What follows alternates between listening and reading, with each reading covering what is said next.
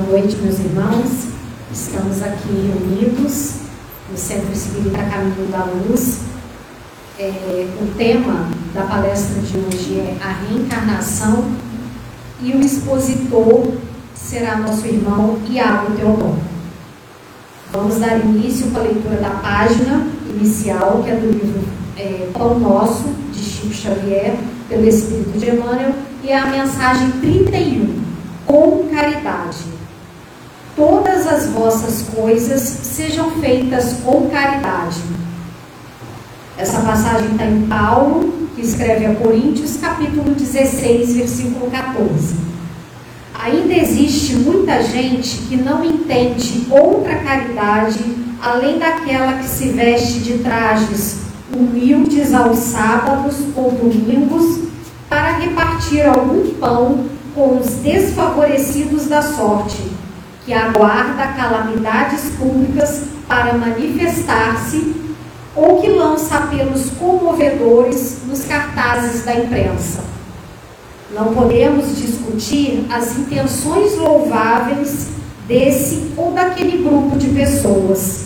Contudo, cabe-nos reconhecer que o dom sublime é de sublime extensão.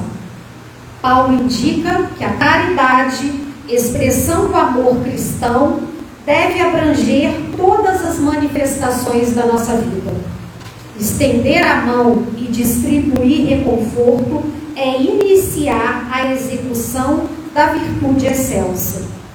Todas as potências do espírito, no entanto, devem ajustar-se ao preceito divino, porque há caridade em falar e ouvir, impedir e favorecer, esquecer e recordar.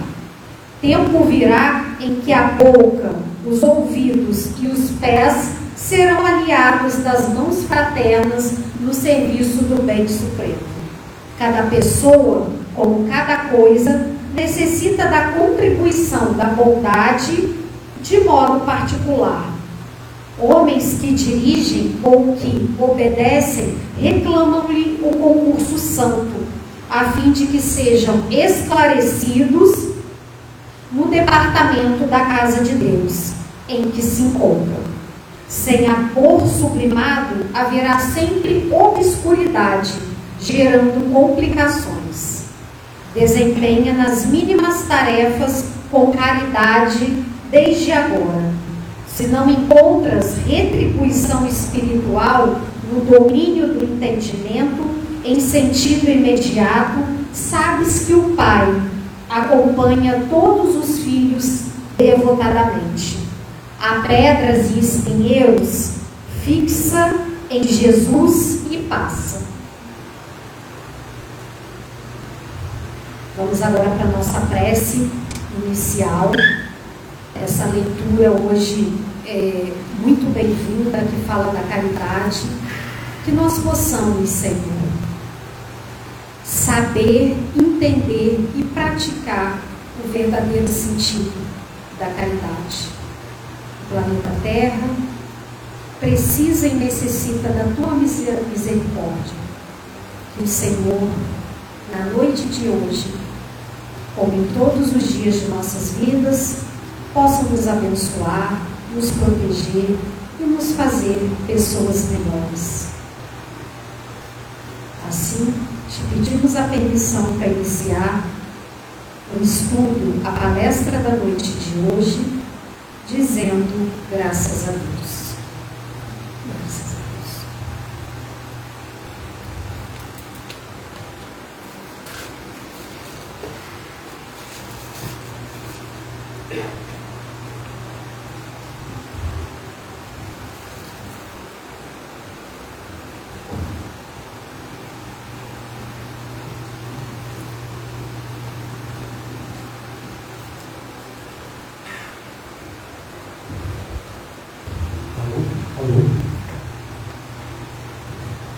Caros amigos, caros colegas, boa noite para todos. É com muita alegria que a gente vai retornando à medida que a vacinação vai avançando, à medida que os órgãos de saúde vão tomando as decisões mais perspicazes para contornarmos esse assunto é pela honra e glória de Jesus Cristo que nós estamos aqui, retornando aos poucos, como o Luiz Feijó disse anteriormente. O tema, a reencarnação, que faz parte da nossa terapia ou tratamento através do Evangelho aqui da casa, elucida um ponto fundamental da doutrina espírita. O espírito que morreu em carne retornaria em outro corpo? E é basicamente sobre esse tema que falaremos hoje. A definição, podemos ver, a reencarnação é o ato ou efeito de reencarnar, o retorno de um corpo a um novo corpo físico, corpo espiritual, um novo corpo físico, e segundo o Espiritismo, é o retorno à vida terrena, uma crença de que a alma humana, desligada do corpo pela morte, volta à vida, alojada em outro corpo humano.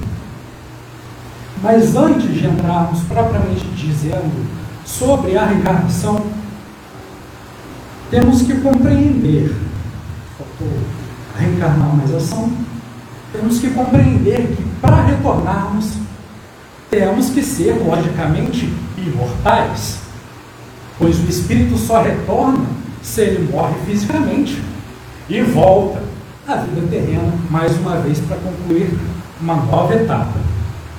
Então falemos então, falemos dessa forma da proibição de Moisés, que está presente no livro do Deuteronômio, capítulo 18, versículos 11 em diante, em que Moisés elenca uma série de proibições. Não se encontrará entre ti quem consulte feiticeiros e feiticeiras, nem quem consulte os mortos. Por que o governador do povo hebreu? Porque o homem responsável por trazer os alicerces da primeira revelação ao nosso mundo colocaria no último dos seus livros, o último livro do Pentateuco mosaico, a proibição de consultar os mortos. Bem, o direito das proibições, primeiramente, tem uma regra. Só se proíbe aquilo que é possível. Portanto, se Moisés proibiu a consulta aos mortos, é lógico que os mortos poderiam ser interrogados. O verbo, inclusive, utilizado no texto hebraico é o verbo darash, que podendo ser traduzido como indagar, perguntar, ou, quando é dito no contexto de uma conversa, o verbo consultar. Mas, além disso, o direito só proíbe condutas nocivas reiteradas. Então, se Moisés proibiu, é notório observarmos que era uma prática comum entre os hebreus da época a consulta aos mortos. Consultavam os espíritos por questões singelamente ligadas à matéria, singelamente ligadas ao mundo inferior. Eu vou casar com quem? Se eu plantar limão, vai dar limão coisas nesse sentido em que a terceirização do livre-arbítrio era feita aos espíritos. E assim eles respondendo. Dessa forma, tinha-se a conclusão. Mas esclarecendo o assunto na questão 274 do livro Consolador, perguntaram a qual a intenção de Moisés no Deuteronômio, recomendando que ninguém interrogasse os mortos para saber a verdade. Antes de tudo, faz-se preciso considerar que a afirmativa tem sido objeto injusto de largas discussões por parte dos adversários da nova revelação. As expressões sectárias, todavia, devem considerar que a época de Moisés não comportava as indagações do invisível, porquanto o comércio, o intercâmbio com os desencarnados, se faria com um material excessivamente grosseiro e inferior.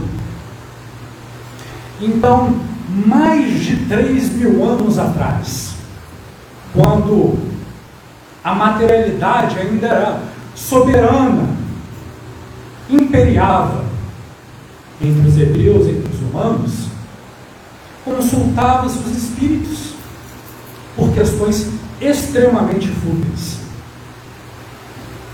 Mas, o que nos diz a doutrina espírita? O que nos diz Allan Kardec? A ideia da reencarnação não é recente e nem foi inventada pelo Espiritismo. Trata-se, na verdade, de uma crença muito antiga. Os egípcios já tratavam da reencarnação.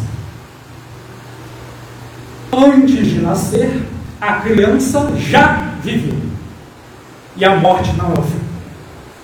A vida é um evento que passa como o dia solar, que renasce. Papiros egípcios, 3 mil anos antes do Cristo. Os hindus. Cada alma passa de um corpo para outro em um ciclo contínuo de nascimentos e mortes. O Upanishads, que são os escritos entre os Vedas consultados. E os gregos? Pitágoras ensinava sobre a reencarnação e também se recordava de suas vidas passadas. Então, nesse ponto, temos a certeza de que a imortalidade da alma já era estudada muitos séculos antes da vinda da terceira revelação, antes da vinda propriamente dita do Espiritismo. E no livro dos Espíritos, na questão 166, pergunta Kardec a eles: Como pode a alma que não alcançou a perfeição durante a vida corpórea acabar de depurar-se? Sofrendo a prova de uma nova existência, vindo outra vez para cá, aperfeiçoando a sua moral, as suas habilidades, reformando seus pensamentos, tendo novas oportunidades, independentemente dos erros passados. Sempre temos novas oportunidades, independentemente dos nossos erros. Mas é natural que tenhamos que lidar com eles. 167. Pergunta Kardec. Qual o fim objetivado com a reencarnação? Expiação, melhoramento progressivo da humanidade. Sem isso, onde há a justiça? Como podemos compreender, sem a reencarnação, observando crianças com câncer nos hospitais? Como podemos compreender a justiça divina em pessoas boas que, por mais que se sacrifiquem, não conseguem prosperar monetariamente? Como compreender pessoas que nascem deficientes e nós, alguns de nós, biologicamente perfeitos? Sem a reencarnação, onde há justiça? 201. Em uma nova existência, pode o espírito que animou o corpo de um homem animar o de uma mulher e vice-versa? Dê certo. São os mesmos espíritos que animam os homens e as mulheres. Por isso, independentemente do corpo que estamos, o respeito ao próximo é mais do que necessário. Estamos encarnados tendo a sexualidade, estando no sexo que temos hoje, mas não sabemos o dia da manhã, de amanhã. Como será o nosso futuro? Como serão as nossas oportunidades? Então, respeito sempre, independentemente do sexo. Na questão 202, quando errante o que prefere o espírito, encarnar no corpo de um homem ou de uma mulher. Isso pouco importa. O que o guia na escolha são as provas pelas quais haja de passar. Compreendamos a palavra errante aqui como um momento que estamos entre uma encarnação e outra, no mundo espiritual, aguardando novas oportunidades. Pouco lhe importa se está encarnado no corpo de um homem ou de uma mulher. Compreendamos então que, independentemente disso, devemos ser pessoas melhores, devemos evoluirmos mentalmente, devemos compreender que a moral cristã está aí para nós estudarmos e nós evoluirmos com ela. Na 204, uma vez que temos tido muitas existências, a nossa parentela vai além da que a existência atual nos pegou. Não pode ser de outra maneira. A doutrina da reencarnação distende os laços da família, não os destrói. E a importância dessa resposta é fundamental para a compreensão das leis divinas. Porque, por mais que a nossa família se amplie, os laços não se afrouxam. Muito pelo contrário. Temos maior conhecimento de que o amor na nossa existência tem muito mais presença. Que sempre, independentemente das nossas escolhas, teremos aqueles que sempre orarão por nós, que sempre nos amarão, não importando o que somos, não importando ideologia política que carregamos, não importando o que pensamos sobre futebol, sempre. Então não pense que está sozinho. Nunca tenha esse pensamento, porque alguém sendo seu mentor ou o espírito familiar, deseja o seu bem fundamentalmente e profundamente. Não nos esqueçamos disso. A imortalidade vem também com o amor imortal de Deus, o amor eterno do Criador. Tenhamos isso no nosso coração. Tenhamos a crença de que somos amados profundamente por alguém, mesmo que não enxerguemos esse indivíduo.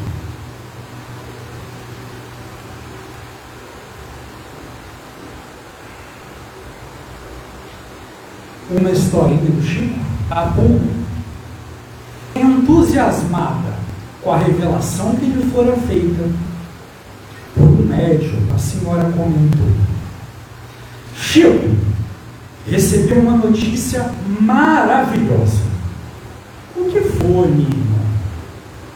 Minha identidade nos tempos apostólicos. Oh, beleza. Fui mártir. Estive no circo romano. Morri devorada por um leão. Ante a admiração do médium, perguntou: E você, Chico? Já sabe quem foi? Ah, sei sim. E daí? Estou curiosa. Fui a pulga pura. E o que Chico Xavier, o que Francisco Cândido Xavier quis dizer nessa pequenina história? Que não importa mais, não importa mais quem nós já fomos o que já cultivamos, o que já pensamos. O que nos deve importar realmente é ser melhor agora. É evoluirmos de forma que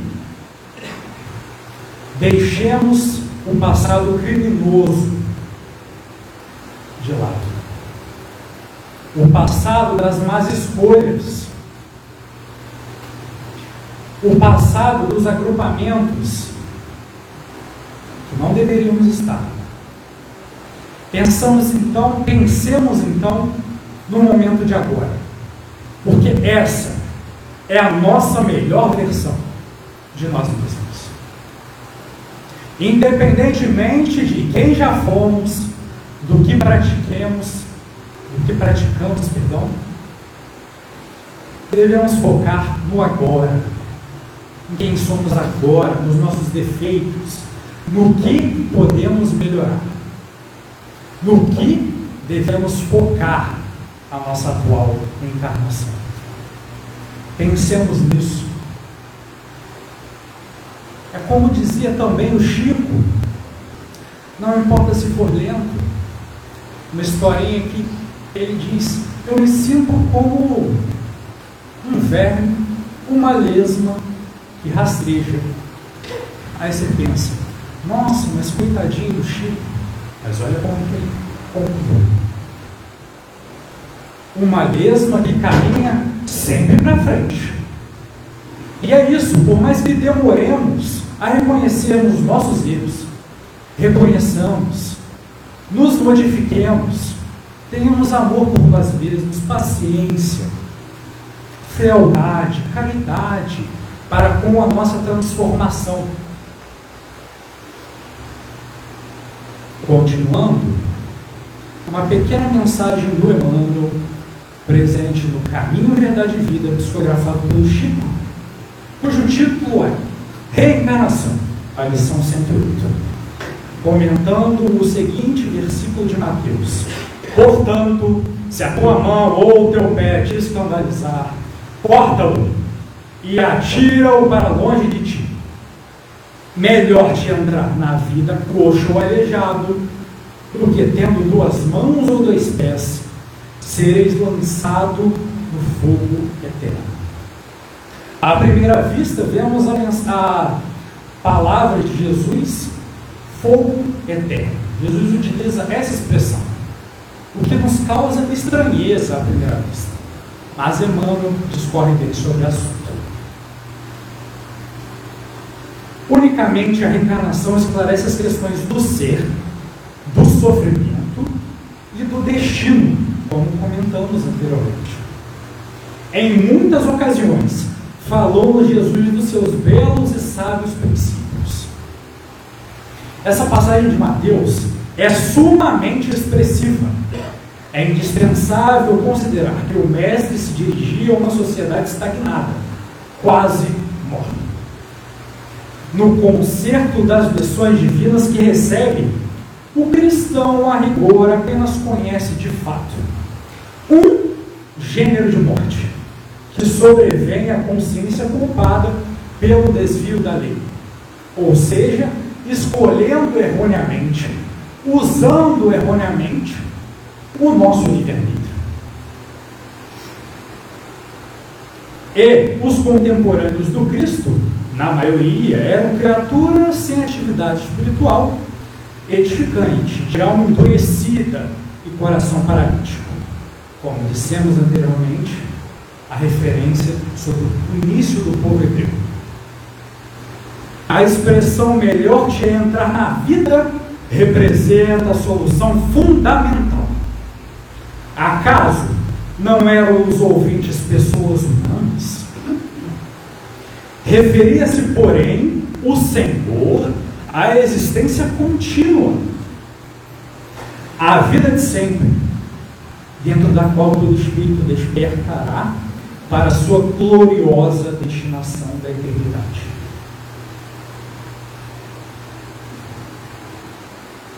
Na elevada simbologia das suas palavras, apresenta-nos Jesus o motivo determinante dos renascimentos dolorosos. em que observamos aleijados, cegos e paralíticos de berço, que pedem semelhantes provas como períodos de refazimento e regeneração indispensáveis à felicidade por vindoura. Então, não nos esqueçamos de que muitas das coisas, muitas coisas que pedimos, desculpa, muitas coisas que passamos, nós pedimos para passarmos. E se passamos, uma questão de lógica, temos condição de superá-las. Quanto à imagem do fogo eterno, incerta nas letras evangélicas, é recurso muito adequado à lição. Porque enquanto não se dispuser a criatura a viver com Cristo, será impedida a fazê-lo através de mil meios diferentes.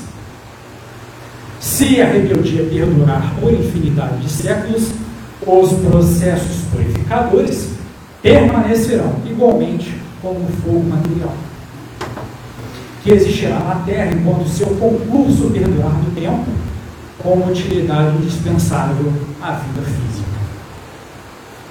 Porque quando estamos passando por um grande sofrimento, a nossa sensação de fato é que aquele sofrimento nunca vai acabar. Algumas vezes nos pegamos perguntando: nunca passarei disso? Nunca passarei disso? Nunca superarei essa fase? Essa dor nunca vai deixar de habitar meu coração? Mas, meus irmãos, sim, ela passará. O sofrimento passa. A dor passa. Como diz Maria, mãe de Jesus, isso também passa. E entremos então no diálogo entre Nicodemos e Jesus. Um jurista que reconhecia é, realmente a diferenciação de Jesus, a sua relevância naquela época. Então eu vou ler o diálogo rapidamente. Havia entre os fariseus um homem cujo nome era Nicodemos, líder dos judeus. Ele veio até ele, Jesus, de noite e lhe disse: Rabi, sabemos que vieste de Deus como mestre, pois ninguém faz esses sinais que tu fazes se não estiver com ele. Em resposta, Jesus lhe disse: Amém, amém. Eu te digo que se alguém não for gerado de novo ou do alto, não pode ver o reino de Deus. Então entendemos aqui que os atuais estudiosos do texto escrito em grego coloca a palavra gerado no participo passado e não nascer de novo. Porque de fato, Jesus estava dizendo exclusivamente do fator biológico. Você vai ter que voltar. Mas como voltar? E essa foi a dúvida de Nicodemos. Então, Jesus tentou, com toda a sua desenvoltura, ensinar esse preceito aquele jurista, aquele doutor da lei, que diz assim: